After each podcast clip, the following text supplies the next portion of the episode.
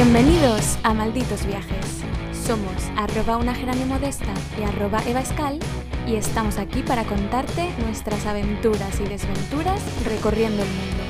¿Te atreves a viajar de manera diferente? Oli, bienvenidos y bienvenidas a un nuevo episodio de nuestro podcast Malditos Viajes. Mi nombre es Gerald y a mi lado, a mi izquierda, más concretamente, tengo a Eva, la pequeña Eva. La pequeña, ¿por qué? Porque sí, Sí, te ¿Qué tal estás? Te saco altura y te saco edad. eso sí es E verdad. inteligencia. No, eso ya no. Luego contaremos por qué sé que no. Pero mientras cuéntanos qué tal estás, qué tal tu semana, tus 10 días. Bien, cansada, la verdad. Hoy estoy. Hoy no estoy de humor. ¿Por qué? No sé. Hoy No. has llegado a mi casa, es verdad, has llegado con una actitud que no. ¿Que no te gusta? No, nada. No, pero estoy bien, estoy bien. Es que estoy cansada porque ha sido una semana muy dura de trabajo y de muchas cosas. Hmm. Y he venido aquí en plan, no quiero grabar, quiero dormir en mi casa. Pero bueno, esto lo hacemos por toda la gente que nos escucha. Sí. Bueno, ¿tú qué tal estás? Yo muy bien, la verdad. cansada también, pero cansada y triste porque se acaba el fin de semana, porque mañana es lunes, pero la semana que viene es puente. Eso es. Además, hoy tenemos un tema del que vamos a hablar que es muy conocido y muy cercano para nosotras dos, yo creo, ¿no? Vas a decir que es un episodio muy especial. Sí, es especial, pero es especial porque yo lo siento súper mío, realmente. Y es porque vamos a hablar de la ciudad de Madrid. De nuestra ciudad. Exactamente. Pero antes de nada, por favor, comienza tú con la noticia viajera. Mira, la noticia viajera de esta semana viene calentita, ¿vale? Porque ha salido esta misma mañana. Resulta que ya se ha confirmado la fecha de la apertura definitiva del primer hotel en el espacio, que se llama el Voyager. no sé pronunciarlo. Eva y los idiomas sabemos que no. No pasa nada. Va a empezar a construirse en 2026 y se inaugurará en 2027. Mm. O sea, es que no queda nada. Bueno, nada, estamos comenzando 2021 y Bueno. yo lo primero que le he dicho cuando Eva me ha comentado su noticia viajera es, pero a ver, señora, no estamos casi, no llegamos al 2021 y tú estás pensando en el 2026, que yo creo que, perdóname, pero igual no llegamos vivas. Que sí, hombre. Bueno. A mí es que me ha parecido muy interesante esa noticia y yo la quería traer ya para empezar a reservar una habitación en este sitio. Pues sí. Una doble, con vistas a la playa, por favor. Que a la playa no, a las estrellas. A eso. La estación espacial va a estar compuesta por 24 módulos, Mm. formando una especie de rueda giratoria que va a orbitar alrededor de la Tierra y gracias a esta forma de esta estructura va a tener una gravedad simulada, es decir, que por dentro va a ser como estar en la Tierra. Sí. Sí que es cierto que va a haber zonas donde sí va a haber eh, este efecto astronauta para poder divertirte, como por ejemplo en el gimnasio. Si buscáis en, Levantar las pesas así sí que mola, ¿eh? Así es mucho más fácil. Si busquéis en internet hay fotos de cómo va a estar simulado este hotel. Entonces hay gente encestando una canasta, pero claro, una canasta a 6 metros, ¿sabes? Que tú puedes saltar y, y encestar. Me parece muy divertido. Podrás tanto alquilar mínimo 3 días hasta un mes, Mm. como una especie de suite o de hotel, o incluso comprarte una casa. ¿Vale? Vale. Tu casita en el espacio. Y me gusta cómo lo venden porque dicen, por ejemplo, esto es la entrevista del, del director del proyecto. Dice, ¿no tienes ganas de subir las escaleras? Gracias a la menor gravedad puedes saltar del balcón y aterrizar solamente en el nivel de abajo. Oye, A mí yo me compro, ¿eh? Shut up and take my money, claramente. La pregunta es, ¿cuánto va a costar todo esto? Pues unos 5 millones de dólares, 3 días, pero la idea que tienen ellos es ir bajando el precio hasta que llegue a costar pues como un viaje en crucero o un viaje a Disneyland. Así que a mí me parece correcto. Bueno, oye, 5 millones de dólares. Voy a mm, correr ahora, al terminar el episodio, a contar los dólares que me sobraran de mi visita a Estados Unidos, a ver cuánto tengo. Yo te lo cuento ahora en 2021 para que para 2027 tengas ahorrado. Claro, está muy bien pensado. Y para que todo el mundo que nos escucha pueda comprarse su casita. Igual que en la playa, ¿qué venidor mi calpe? En el espacio, ¿no? A mí me parece muy correcto. Pues sí. Pero bueno, vamos a poner los pies sobre la tierra y por ahora, como no se puede viajar muy lejos, esperamos que pronto sí, pero por ahora hemos decidido, ya estuvimos hablándolo hace un tiempo, comenzar una nueva sección en el podcast donde recorreremos distintas joyas que esconde nuestro país, España. Españita. es que hemos recibido alguna que otra queja de que, claro, hablamos de destinos muy lejanos y ¿dónde queda España? Claro. Pues aquí os traemos una guía completa de viajar por España. Justo. Este episodio en concreto va dirigido desde gente que nunca ha estado en España. Que un saludito para nuestros amigos del LATAM y del mundo. Sí. que son muchos, ¿eh? Cada vez más. Y estamos muy contentas. Hasta los madrileños a los que les apetezca aprender cosas nuevas sobre su ciudad. Pasando por Peñita de España, de todos los rincones e islas, que esté pensando en hacer un viaje nacional. Eso que ahora, dadas las circunstancias, es una de las mejores opciones. O, o la única. Bueno, ¿y qué mejor destino que la Capi? La capital. Que somos nosotros. Hemos elegido Madrid porque somos de aquí y se supone que es la ciudad que más conocemos, Hmm. pero yo ya digo de aquí que soy una inculta. O sea, yo no conozco mi ciudad. Ya, eso está muy feo que lo digas en cámara, pero bueno, es verdad. Nos hemos dado cuenta al intentar preparar este episodio. Cuenta, cuéntalo. No, no, o sea, a ver. Y eso que tú y yo hemos hecho de guías turísticas a un montón de gente, ya sea de otras partes de España o gente Claro. de Erasmus que venía.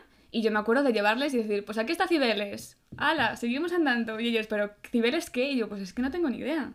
Ya. A mí eso me pasó las primeras, las primeras veces. Porque es verdad que yo fui buddy, ¿no? Que Claro. fue como estudiante acogedor de estudiantes internacionales. Y claro, a nosotros nos daban una pequeña guía que era como un cuadernillo con cosas que había que contarles. Entonces nosotros nos poníamos delante de la Cibeles y empezábamos a leer a todos los estudiantes internacionales. Y pues que cada uno se quede con lo que le interesa, básicamente.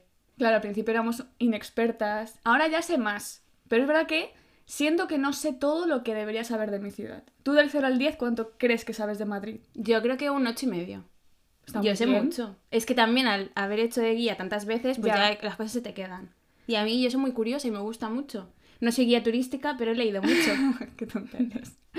Bueno, yo preparando este episodio me han entrado muchas ganas de volver a redescubrir mi ciudad y espero que me ayudes tú como Hombre. experta Madrileña. madrileña. Hmm. Eh, venía triste, antes he dicho, venía triste y desganada a grabar este episodio porque eh, en la reunión o pregrabación nos hemos dado cuenta de que hemos enfocado cómo grabar este episodio de, de maneras diferentes. Un tanto diferentes, sí.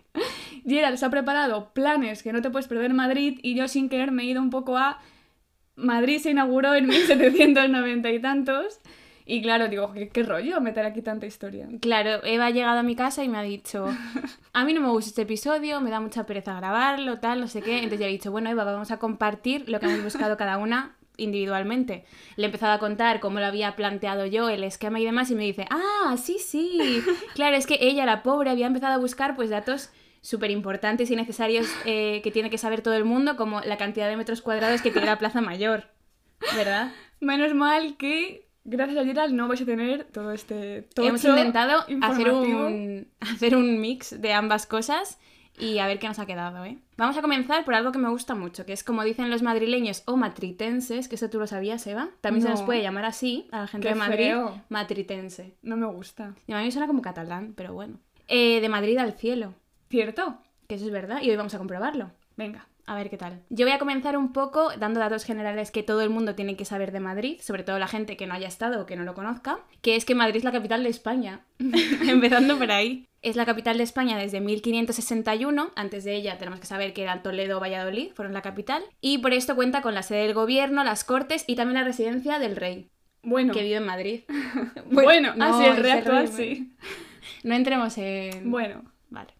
En el plano económico, tenemos que decir que todo el mundo lo sabe, que Madrid alberga sedes de la mayoría de las empresas nacionales e internacionales. Toda buena empresa que se precie está en Madrid y tiene sede en Madrid. Y en el plano cultural, Madrid cuenta con museos increíbles de los que hablaremos más tarde.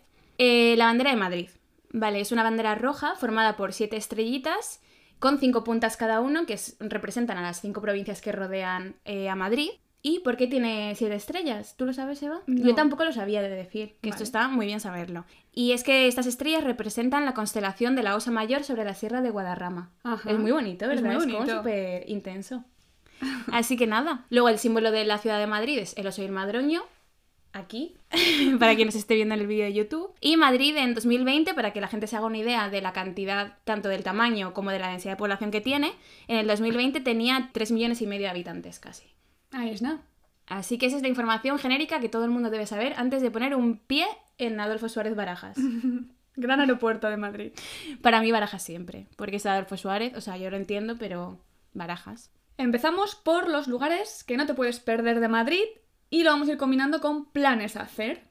No podíamos empezar por otro lugar que no fuera por la Puerta del Sol, la Plaza del Sol. Había buscado aquí los orígenes, la historia y todo eso. ¿Quién puso la primera piedra, la última?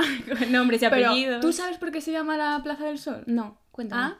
¿Por qué? Pues porque era una de las puertas de Madrid hace muchísimos años y estaba orientada hacia Levante, que es por donde sale el sol. Benidorm. Y le pusieron un solecito y se quedó así con ese nombre. Efectivamente, que es verdad. Madrid era conocida como la Villa de Madrid porque estaba rodeada por cinco o seis puertas, si no me equivoco. Y una de ellas era la Puerta del Sol. ¿Y eh, qué hay dentro de la Plaza del Sol muy importante para ver? Primero, la estatua del oso y el madroño, símbolos de Madrid y lugar de encuentro para todos los madrileños. Punto de encuentro de Madrid. Pero claro, si todo el mundo queda en, la- en el oso y el madroño, tampoco te encuentras. Es la gracia, porque al final es como la estatua, que es muy pequeñita, es un, más pequeñita de lo que parece, y luego todo lleno de gente alrededor. Entonces, claro, al final. Claro. Pero a mí bueno. me hace gracia cuando veo a los turistas intentando hacer fotos. O hacerse una foto verdad. y es como, a ver, no cabes. Hmm. Hay demasiada gente. Aparte de la estatua, el kilómetro cero, que es de donde nacen todas las carreteras radiales españolas, y es muy importante hacerse una foto con el piececito pisando Justo. la placa.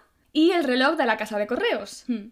que es famosa por qué. Pues porque ahí es donde nos tomamos las uvas. Bueno, sí. Yo desde mi casa. Es que eso, claro, a ver, aquí tenemos un dilema. Y es que yo nunca me he tomado las uvas como buena madrileña a la Puerta del Sol, ningún 31 de diciembre. Yo sí que he ido a preuvas, es sí. más, 30, 29, pues desde que empiezan a hacer las pruebas, ¿no? Para las campanadas. Pero yo no conozco a ningún madrileño que se precie que haya ido el 31 de diciembre. Yo creo que eso es un poco más para guiris, ¿no? No lo sé. O gente que igual vive en Madrid y no tiene familia del rollo, no tiene que pasarlo en familia ese día. Puede ser, yo creo que sí. No sé. Por favor, si alguien se ha tomado las uvas en la Puerta del Sol, que nos lo diga y le hacemos una entrevista. Porque yo creo que es muy curioso. Es que algún día tendremos que ir. Bueno, este año, en 2020, no se ha hecho Ya. por el tema COVID, pero algún año. Apuntado queda. A donde algún día también tenemos que volver es a tomar los mejores churros que se pueden tomar Oh, en Madrid. Qué ricos. Chocolate con churros. Que mira que a mí no me gusta el chocolate ni los churros mucho. Pero allí siempre que voy, 100% Lo worth gozas. it. Sí. Y es eh, San Ginés, la cafetería San Ginés. Que está en una calle cercana a Arenal, una calle muy pequeñita, que creo que es San Ginés, ¿verdad? Y ese sitio es increíble. O sea, el mejor chocolate del mundo, mejores churros del mundo, porras también. Es verdad que es muy turístico, Sí, pero, pero, merece la pena. hay que ir. Sí. Es un sitio súper pequeñito, que ahora lo han ampliado un poco. Y luego, si tienes suerte, te dejan bajar a la parte de abajo y te toca la mesita, que es como para estar súper estrecho. Es como un búnker, ¿verdad? Pero total. Es como un sótano. no hay cobertura. Es pero- verdad. Pero tienes churros. Así que. No pasa nada. Y está lleno de fotos de famosos, en plan, famosos máximos que han tomado churros en San Ginés. Sí. Es incómodo porque es verdad que estás muy apretadito, pero bueno, Ahora con las medidas del COVID no sé cómo estará. es que no hemos vuelto. No, yo el otro día, bueno, hace un mes, eh, lo pedí por globo. ¿A San Ginés? Churro con chocolates. Chocolate con churros. ¡Qué señora! Y llegó ¿no? calentito y todo, ¿eh? Es que pagué el extra. Ese es 50 céntimos para ser la primera en la que entregan. Madre mía, yo no estoy puesta en esas cosas. ¿Ves? Pues estaba muy bueno. O sea, sigue siendo San Ginés 100%, aunque te lo tomes en tu casa. Me alegro, me alegro. Bueno, una vez que te has tomado tu buen chocolate con churros, muy cerca está la Plaza Mayor, otro de los lugares icónicos de Madrid que no te puedes perder. No os voy a decir lo que mide, porque ya no, no me deja, pero es una plaza cuadrada preciosa, con arcos, soportales y, y bueno, para mí famosa porque en Navidad vamos a comprar las figuritas de... Del Para Belén. Sí, el mercadillo de la Plaza Navidad. Mayor. Es el Christmas Market. sí. Y a ver, lo curioso que tiene la Plaza Mayor, que esto yo no lo sabía, lo he descubierto hoy, es que si te fijas en las farolas de la plaza, en todos los relieves que tienen, cuentan la historia de Madrid y la historia de, de esa plaza y un poco de los sitios más míticos de la capital. ¿Vale? ¿Y qué es lo mejor que se puede hacer en la Plaza Mayor? Eva. Hombre, comer. Es que todo está en en general. comer, pero es que está muy bien. Un buen bocata de calamares. Oh, qué rico. Hay múltiples sitios para comerlo. Es verdad que hay tres o cuatro que son bastante míticos, pero es que un bocata de calamares en Madrid no te Sí. puede faltar. Es curioso porque Madrid está en el centro de España, o sea, mar lejos, Hmm. calamares, ¿por qué? No lo sé, ¿tú lo sabes? He leído que era algo como de emigrantes de Andalucía en una época y se, Se traían calamares, Se ¿no? traían calamares en la maleta y se pusieron de moda, pero no y sé. se han quedado. Es que de, Madrid dicen que somos muy chulos los madrileños. Sí. Es como plato típico, pues calamares. No tiene Hmm. ningún sentido. Pero así somos. Ah, lo que no te he dicho, que creo que no lo sabes, es que la Plaza Mayor tiene 10 accesos. Ah, no, yo, Yo, pensaba no que eran sabía. 4, uno por cada lado. Pues casi. Y el más famoso es el arco de cuchilleros. Hmm. Y luego cerca al arco de cuchilleros, ¿qué tenemos? Tenemos uno de los restaurantes más antiguos del mundo, que según...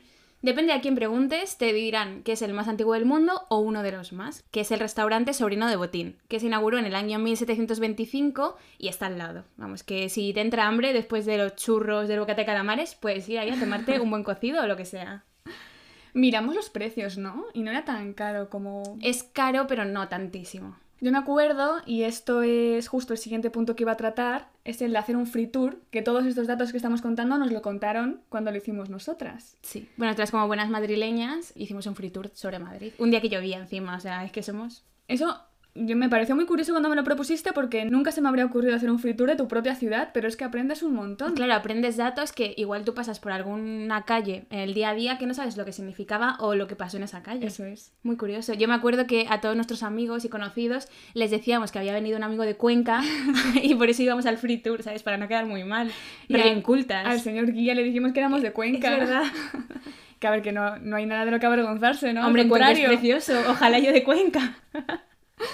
Nosotras hicimos el free tour de Madrid de los Austrias. Sí. Hay muchísimos. He estado buscando hasta, bueno, el de los Borbones, Madrid Nocturno, hay muchísimos. Pero Madrid el de- Galdosiano. Sí, el Madrid de, de los Austrias yo creo que es el básico, que te incluye, entre otras zonas, la Plaza Mayor de la que ya hemos hablado, por ejemplo, el Palacio Real, la Catedral de la Almudena, el Teatro Real o los jardines de, de Sabatini. Sabatini. Curiosidades, por ejemplo, del Palacio Real, es el más grande de Europa Occidental y uno de los más grandes del mundo. Y yo te pregunto, tú que sabes tanto de Madrid, ¿cuántas habitaciones tiene? Eh, pues a ver, exactamente no me acuerdo. Yo sé que esto a mí me lo contaron hace algunos años y me enteré y dije, ostras. Y en el Free Tour. Y en el free tour, pero eso no me acuerdo. No estabas atenta. Pero sé que tiene sobre 3.000 o así. Era como muchísimas habitaciones y a mí no me parecía tan grande. Hasta que me lo contaron. 3.418. Eso. Muchísimas. ¿Para qué tantas? Exacto. Es que no le... seguro que el rey, que por cierto, curiosidad, toda la gente que viene a Madrid dice, ah, Palacio Real, ahí vive el rey. Pues no, No, no, no. el rey no vive ahí. Pero vamos, que el rey seguro que no conoce las 3.000 habitaciones, perdona que te diga. Es el... que para limpiar todo eso, ¿eh? De verdad. Claro. El rey vive en la zarzuela. Sí. Pero bueno, es interesante entrar al Palacio Real, se puede. Hay horarios gratuitos. Todo eso siempre os recomendamos que busquéis los horarios y los precios. Y... Hasta hace unos años era los jueves, el día gratis, que yo fui. Yo iba con los Erasmus. Y ahora creo que es los sábados, por lo que he encontrado. Pero bueno. Y eso, eso es uno de los conjuntos más, yo creo, importantes de, de Madrid para Mm. visitar. Si lo quisierais hacer en modo recorrido, si volvemos hacia atrás, hacia otra vez la Plaza del Sol, podemos subir por Preciados, calle de compras, hasta Callao y bajar Gran Vía para llegar a Plaza España y al Templo de Devot, que es otro de los lugares donde hay un plan que no podemos dejar de hacer, que es ver el atardecer desde allí. A mí me sorprendió mucho el Templo de Devot cuando lo vi por primera vez porque es un templo egipcio. Sí, que está en medio de Madrid. Y dices, ¿esto Pega pinta mucho. aquí? Y resulta que fue un regalo. Bueno, regalo. Yo he leído que en realidad Madrid lo solicitó como donación, pero bueno. Yo creo que fue un regalo. Dicen que es un regalo del gobierno egipcio para agradecer a España su ayuda eh, a la hora de salvar los templos de Nubia porque se iban a inundar por la creación de una presa. Y es una pasada de templo. Está muy guay, la verdad. Parece pequeñito, pero una vez entras, eh, es bastante curioso. Sorprende. Y es que mm, yo siempre lo digo, es un regalo porque los madrileños somos muy simpáticos y allá donde vamos la gente pues nos tiene aprecio. Claro. Y los egipcios nos apreciaron y nos regalaron. Pero luego somos unos desagradecidos. ¿Por porque qué? un templo tan importante, tan delicado, que ya ha sufrido inundaciones en Egipto y ya tiene una historia, porque es del siglo II antes Mm. de Cristo, vamos y lo colocamos en mitad de una colina Pero porque hacía bonito. que, claro, queda muy bonito, pero está muy desprotegido. Pero no, lleva muchos años y ahí está perfecto. Bueno, Hemos entrado hace poco, además. La primera vez que entramos, lo hemos estado hablando antes, fue hace un año o así, o un par de años. un par de años. Y está perfecto por dentro. Por dentro, pero por fuera está desgastándose. Está sucio, yo creo. que la gente no lo ha limpiado bien. Pero bueno, oye. Luego al lado del Templo de Bot también tenemos algo mítico de, Madrid, que es el teleférico. Mm. ¿Quién no ha subido al teleférico de pequeño? Madre mía, qué planazo. Yo ahí he subido eh, mil veces. Dices planazo como sarcásticamente. Que no, que no, que no, que a mí me lo parece. A ver, es muy antiguo y es verdad que los cubículos son muy eh, antiguos y están un poco ahí descuajeringados. También hace tiempo que no voy, igual los han reformado. Tenemos que ir también. Tenemos que ir. Pero es algo curioso, sobre todo porque puedes ver toda la casa de campo, llegas a- casi ves el parque de atracciones, el zoo, algún oso te puede saludar desde arriba y está muy guay y es muy barato. Yo no son 5 euros. Sí, y encima un señor, una señora te va hablando y te va contando, mira, a tu derecha puedes ver el Palacio Real, a tu izquierda no sé qué. Así que, oye, para pasar una tarde Es un plan chulo, no sí. está nada mal. Pero para ver realmente Madrid bien desde las alturas, Ujú. aparte del teleférico, que el pobre se queda un poco corto, ¿no? Tenemos eh, pues multitud de rooftops Hombre, muy guays a los que poder ir. Yo aquí voy a dar mi recomendación personal porque a mí me encantan los rooftops. Ciudad que voy, ciudad rooftop que piso, sinceramente. es que es mola mucho tomarte algo viendo ahí las... Yo me siento muy... Las ciudades sí, desde las exacto. alturas. Yo me siento muy importante. Para mí, mi primera recomendación en Madrid, que además eh, es de hace poquito, es bastante reciente, es el nuevo Hotel Riu de Plaza España. Yo no he ido. Pues me parece fatal.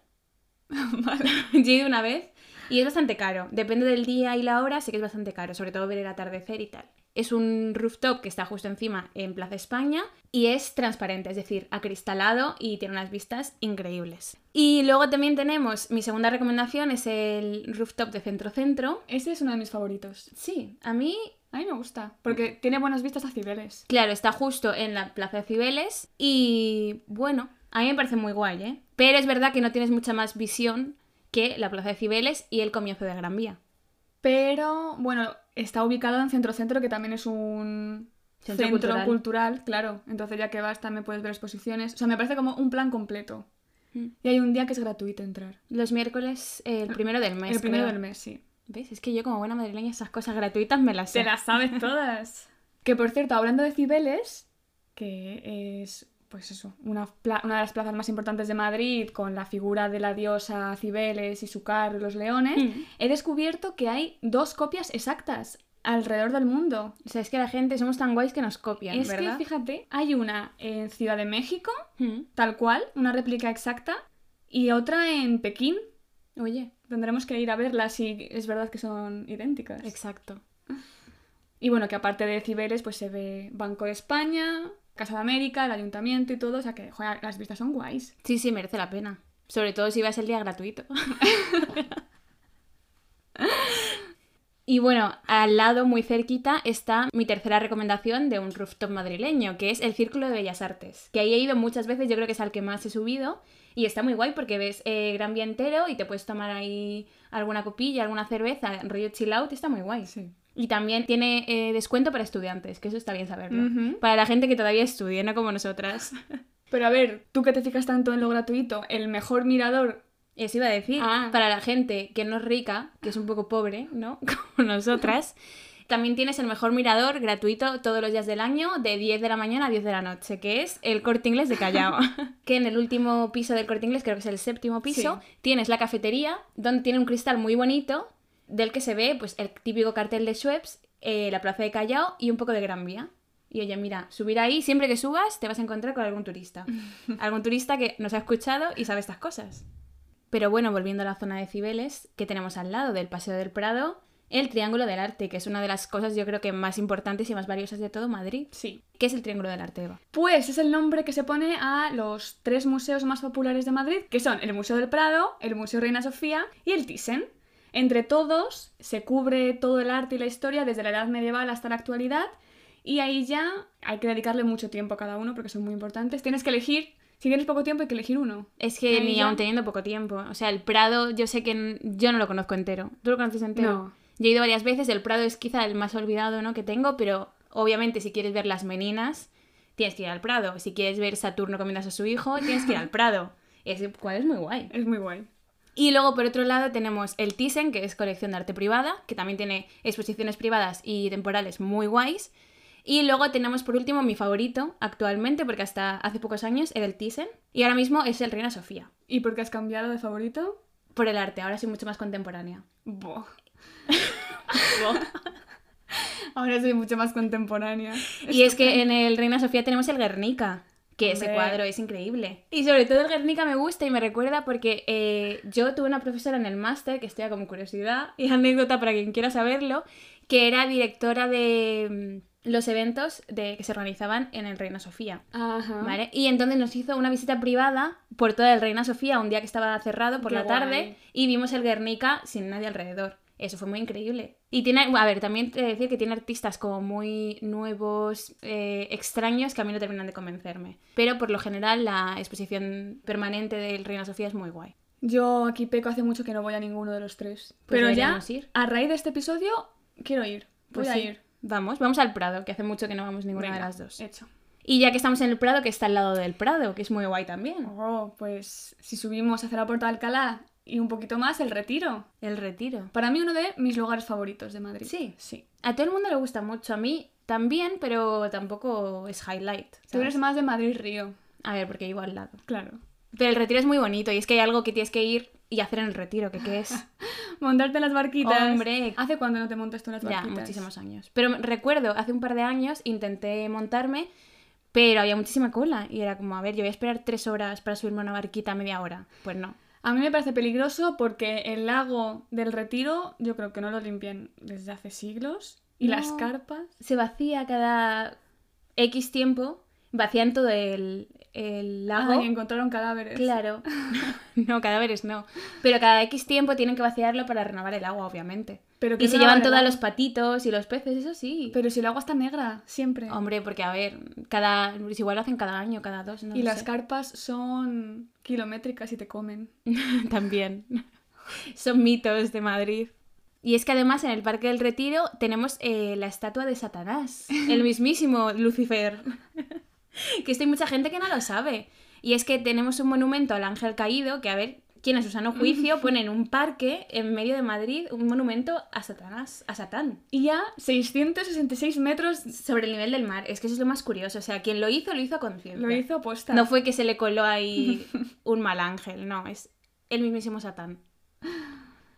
Dentro del retiro hay lugares muy famosos como puede ser el Palacio de Cristal, etc. A mí me gusta mucho un museo que se llama la Casa de las Vacas, Ah, sí, ¿de cuál es? que la gente no suele ir y siempre hay exposiciones gratuitas y es muy interesante. Es verdad, tanto el Palacio de Cristal como la Casa de las Vacas Sí. tienen exposiciones muy guays. Y además también eh, está el jardín que plantaron en conmemoración a todas las víctimas del 11M, ahora que está tan reciente. Que bueno, está muy bien ir y visitarlo. Ay, eso me recuerda que he leído antes, que no lo he dicho, que el retiro tiene unos 20.000 árboles y unos 9.000 arbustos. Bueno, todo esto pre-Filomena, porque ahora Ahora queda en la mitad. se ha cargado un poco el retiro, pero que son muchísimos. Y eso hace que el retiro sea el mayor parque urbano de Europa. Y con todo esto habríamos terminado un día bastante completito en la ciudad de Madrid. La verdad es que a quien le dé tiempo a ver todo esto en un solo día, a mí que me lo cuente, cómo lo ha hecho.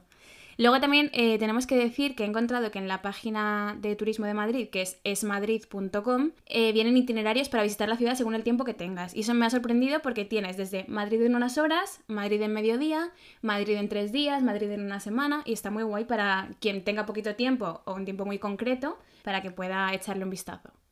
Muy guay, me gusta.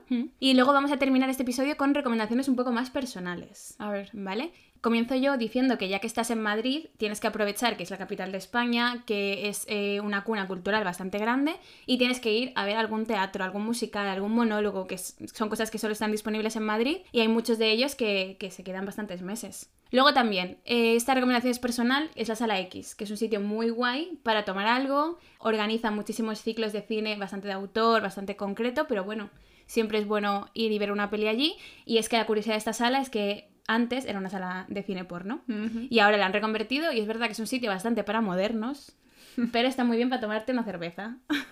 Y luego, por último, si te gusta comer bien, Madrid es el sitio adecuado, porque aparte de restaurantes de gente de a pie, también tenemos un montón de restaurantes famosos y con estrella Michelin, que si quieres venir, obviamente tienes que reservar con antelación, pero tenemos eh, restaurantes tan diversos como diverso, hacía la broma, eh, Sanceloni, The States, que a ese quiero ir yo. eh, Paco Roncero, así que aprovecha la oportunidad y ven con la, sí, ven con la carterita un poco llenita de billetes y come muy bien en esos restaurantes. ¿Qué se te ocurre a ti? A ver, eh, como planes así un poquito más alternativos, no sé si todo el mundo sabe que hay restos del muro de Berlín en Madrid, en el Parque ¿Verdad? Berlín, Sí. que es muy curioso de ver. Recomendaría también, por ejemplo, tomarse un vermut por el centro Hombre. o irse de cañitas. Me vale cualquier barrio, pero la latina yo creo que Un domingo de terraceo por la latina, eso es eso mítico. es clave y mítico. Una vez que haces eso, un domingo ya te dan el carnet de madrileño. Eso lo, habías- lo sabías tú, No, ¿ves? pero bueno. Y, y bueno, y sobre todo si visitas el rastro antes también. También. Yo a eso no lo tengo porque yo hace añísimos que no voy al rastro. Yo quiero ir, pero como siempre grabamos podcast el domingo, pues no me dejas. Claro. Ah, es verdad. Es por eso que no vamos al rastro. Y por seguir hablando de comida, pues comer en alguno de los mercados eh, que hay, por ejemplo, el de San Miguel, el de San Marcos. Hmm, Hay muchísimos. Hay. Ildefonso. Es verdad que los precios están un poquito inflados. Sobre todo en el de San Miguel. Pues Sí. Está petado siempre, pero están un poquito los precios por las nubecillas. Yo lo que hago siempre es entrar, echar un vistazo y salir. es verdad. Porque es muy caro. Y luego te vas al McDonald's. Sí, oye, pues mira. Lo importante es ver lo que tiene y la variedad gastronómica. Luego ya el de probarlo, eso depende de tu bolsillo. Y a mí, como último dato de Madrid, mm, no por ello menos importante, tengo que decir que el metro de Madrid, aparte de que vuela, es el mejor metro que yo he visto en toda mi vida. Es el mejor metro del mundo. Quien no esté de acuerdo, Que deje favor, de escuchar este podcast. que deje de escuchar este podcast, que deje de ser mi amigo y que me diga el por qué, porque yo no he pisado metro mejor que el de Madrid. Y mira que he viajado. Y es verdad, ¿eh? Yo me acuerdo cuando una de tus estudiantes de estas que- a las que le enseñabas Madrid, que era griega, Sí. dijo que no le gustaba nada el metro de Madrid, que le parecía viejo, eh, sucio y luego Y nos como muy pequeño. Sí, y nos invitó a Grecia, a Atenas, a su casa y a ver, no hay comparación, lo siento. Claro, subimos al metro en Atenas, nosotros esperando encontrarnos aquí, no sé, el AT4, el, el metro este que lleva el AT4 en el aeropuerto. Y nada, un metro súper antiguo también, muy oscuro, que es lo que no me gusta de los metros, que el de Madrid, por ejemplo, tiene luz y es perfecto. Y muy como grande. Es verdad que tenía razón en ese sentido, porque era como súper ancho. Hmm, Pero bueno, oye. Que como no el de. Madrid, ninguno. No, es que ni el de Londres, París, nada, nada. Ni el de Nueva York. Para gustos colores, pero Me encanta lo defensora que eres de Madrid. O sea, siempre tengo de ti el concepto este de ¿cuál es la mejor ciudad del mundo para vivir? Madrid. Es que sí. Hombre, es que está clarísimo. es que a ver, no hay tu tía, Vale, vale, si yo no, no digo lo contrario. ni tu sobrina. Pero bueno, hasta aquí todo por hoy. Sí. Si os habéis quedado con ganas de más, pues por favor contándoslo en nuestro Instagram, arroba malditos viajes, enviándonos un email o llámanos por teléfono, pero háznoslo saber. Comunícate con nosotras Así que nos vemos o escuchamos. en el próximo episodio de Malditos Viajes. Muchas gracias por escucharnos. Y hasta la próxima.